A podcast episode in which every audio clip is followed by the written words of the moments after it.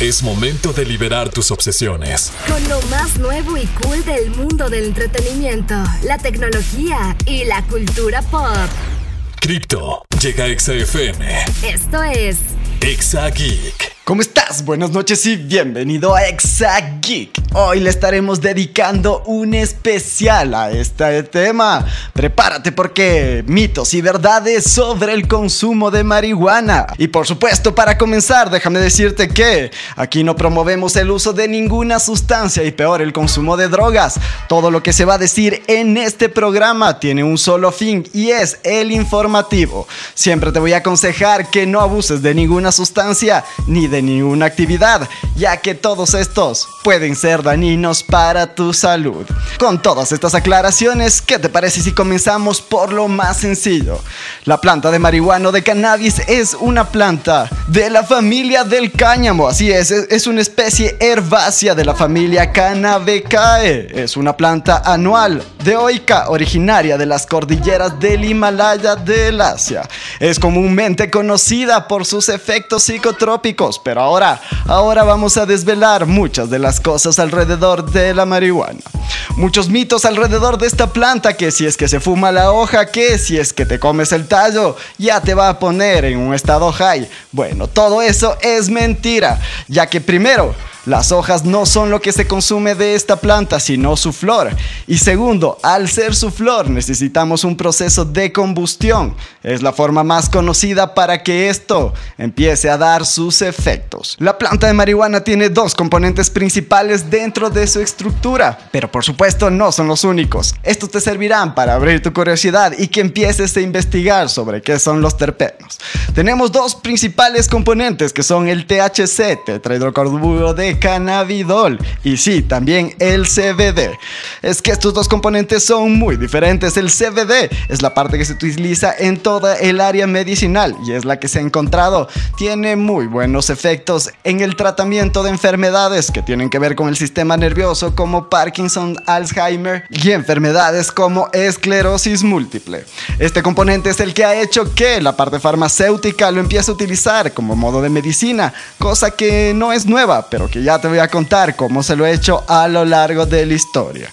El otro componente, por supuesto, es el THC y este es el componente psicoactivo de la planta. Esta es la que produce el high y, por supuesto, es por la que se lo busca por sus efectos recreativos.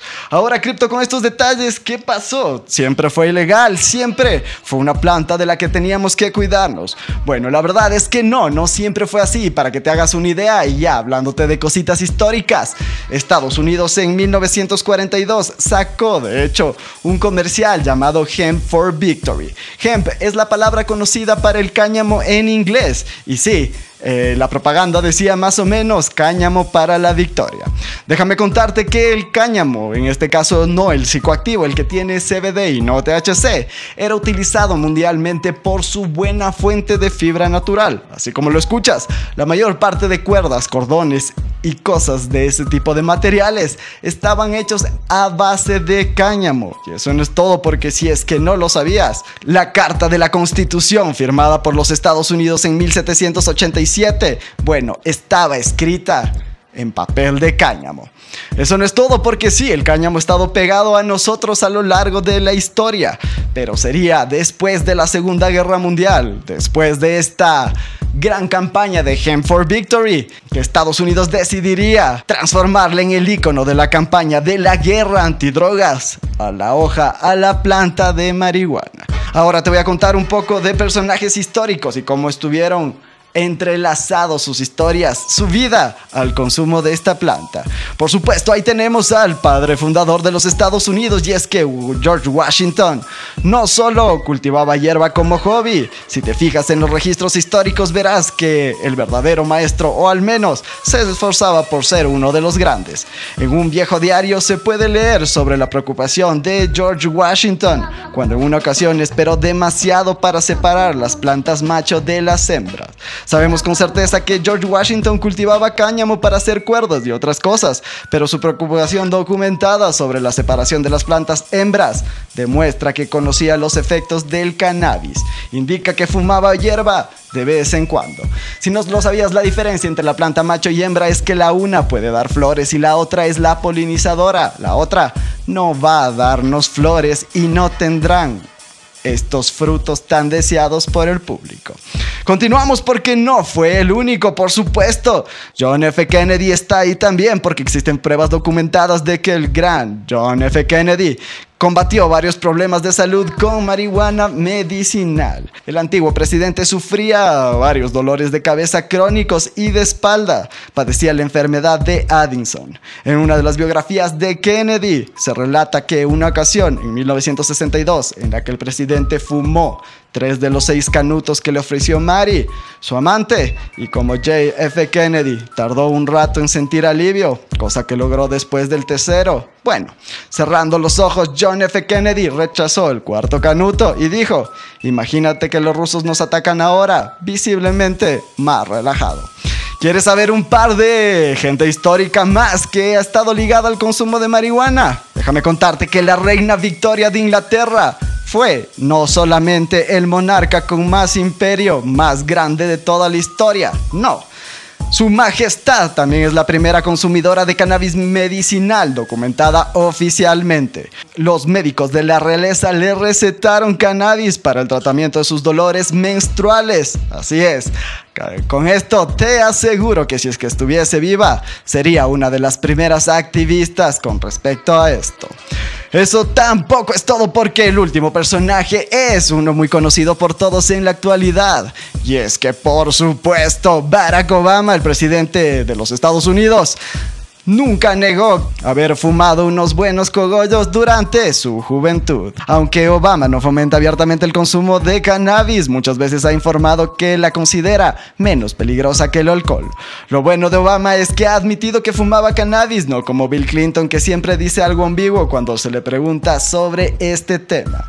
Como puedes ver, mucha gente del medio no solo consume, sino que lo han hecho parte de su vida. Y es momento que hablemos un poco de las formas de consumo. Sí, esto te puede servir para detectar si es que alguien dentro de tu círculo consume marihuana.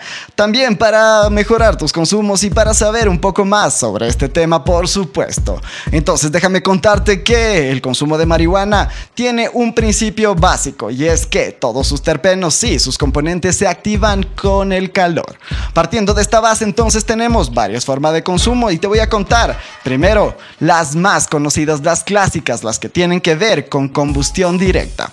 Así es, como todos conocemos, bueno, esta planta de marihuana se fuma en una pipa. Esto hace que el fuego, cuando entra en directo contacto con la planta, libere todos los terpenos que los consumidores tanto están buscando. Pipas tenemos de varios tipos y modelos, ya que en pleno siglo XXI la imaginación, bueno, la imaginación está en cada esquina, desde pipas como la de Gandalf hasta pipas que parecen tubos como teasers o probadores. Todos estos tienen la misma función, que el fuego tenga un efecto directo en la composición de la planta. Derivados de esta forma de consumir también están las pipas que contienen agua, los bongs o burbujeros. Este tipo de consumo en cambio tiene algunas ventajas para su consumidor, ya que sí, el uso de agua ayuda no solo a que el trabajo de los pulmones sea menor, sino que también baja la temperatura del humo y lo hace mucho más digerible para la persona. Este enfriamiento previo al ingreso a los pulmones hace que sea mucho menos probable que tengas un golpe fuerte el rato de fumar. Ahora está claro que por supuesto de esta manera se consume mucha más materia y los efectos son mucho más fuertes que en una pipa normal sin agua. Te recomiendo que tengas mucho cuidado con esta forma de consumir. Tenemos por supuesto los conocidos bates o cigarrillos o porros. Estos son enrolados de cualquier forma en forma de cigarrillos, pero a diferencia del cigarrillo, lo que tenemos es la flor de marihuana molida dentro de este papel, a diferencia del tabaco. Con esto tenemos diferentes tipos de envoltura. Tenemos envoltorios orgánicos hechos a base de cannabis, tenemos los clásicos hechos de papel de arroz y claro que sí, en este apartado, bueno, tienes de varios colores y sabores, ya que esta, esta es la forma más antigua de consumir esta planta. Y es momento de que hablemos de otro método de consumo de marihuana y es que los comestibles han tomado posesión de mucho del mercado, son mucho más discretos y sí, sus efectos son mucho más fuertes para la mayor parte de personas. Ahora déjame contarte el principio de cómo funciona esto y la diferencia con los consumos de tipos anteriores. Claro que existe una diferencia, no es lo mismo consumir un alimento con base de marihuana a fumarlo. Al ser ingeridos por vía oral mediante los pulmones llega directo al torrente sanguíneo y hace que su absorción sea muchísimo más rápida. En cambio, al ser ingeridos mediante digesta, bueno, tienen que ser procesados como el resto de alimentos y serán otros órganos, no los pulmones, los que se encarguen de irradiar estas sustancias en el cuerpo. Esta es una de las principales diferencias, pero no es la única, ya que sí, al fumar esta sustancia los efectos son casi inmediatos. Eso te permite tener un poco más de control sobre la cantidad y el efecto que estás sintiendo. Ese es uno de los principales problemas con los comestibles de marihuana, que al no tener un efecto inmediato, sino posterior, no se puede controlar de manera tan exacta los resultados y los efectos que se están teniendo. Ya conocemos que ahora existen muchas maneras, sí, muchos tutoriales para hacer mantequilla o mantecas canábicas. Estas son las bases para poder cocinar cualquier alimento canábico, ya que son estos elementos grasosos de estos dos líquidos los que permiten que los terpenos se peguen, pasando de la marihuana ahora a estos alimentos. Pero no todo es un paraíso porque claro que sí, al ser esta mantequilla la base de cualquier alimento canábico, es muy difícil tener un control sobre la dosis exacta que se quiere ingerir. Por eso te recomiendo que esto se lo dejes a los expertos y no te pongas tú a dártela de Masterchef. Mi punto de vista personal es que las drogas son un problema para la sociedad. Así es, los comportamientos adictivos están presentes en más de una acción de nuestra sociedad. No solo son las drogas, sino también comportamientos como el trabajo o ciertas relaciones evidencian nuestras tendencias hacia las adicciones. Con esto teniendo en cuenta y con esta premisa siempre de antemano, bueno, yo creo que la marihuana debe ser legalizada y no solo por sus efectos medicinales, o terapéuticos, también por recreativos. Estamos acostumbrados en esta sociedad a un lineamiento súper básico de lo que es bueno es legal y lo que es malo es ilegal, pero no siempre es así. Por eso te digo que formes tu propio criterio, investigues y te informes lo suficiente sobre todos estos temas. La legalización de esta droga haría que los grandes carteles pierdan su mayor producto. Así es, el que más venden. Y esto ayudaría a que, por supuesto, se pueda regular las cantidades y los productos que salen derivados de esta planta. Todos estos detalles, por supuesto, con un marco regulatorio, como nos lo ha enseñado Uruguay, Estados Unidos y Canadá, también sería un gran aporte en cuestión de impuestos para este país. Así que sí, con esos detalles hemos llegado a la parte final de este especial en Exact Geek. Si tú quieres escuchar cualquiera de los podcasts que te perdiste, sí, los mejores temas, lo puedes escuchar en tu podcastera favorita. Ahí nos encuentras como XFM Ecuador. Los podcasts de Exact Geek también están ahí con sus temas más relevantes. A mí puedes seguirme en todas mis redes sociales como arroba CryptoFM. Con eso, con eso tienes todo el entretenimiento en tu mano. Sin más, y como te lo digo todas las noches desde el fondo de mi corazón, que la fuerza, sí, que la fuerza te acompañe siempre. Conmigo. Hasta mañana. Chao.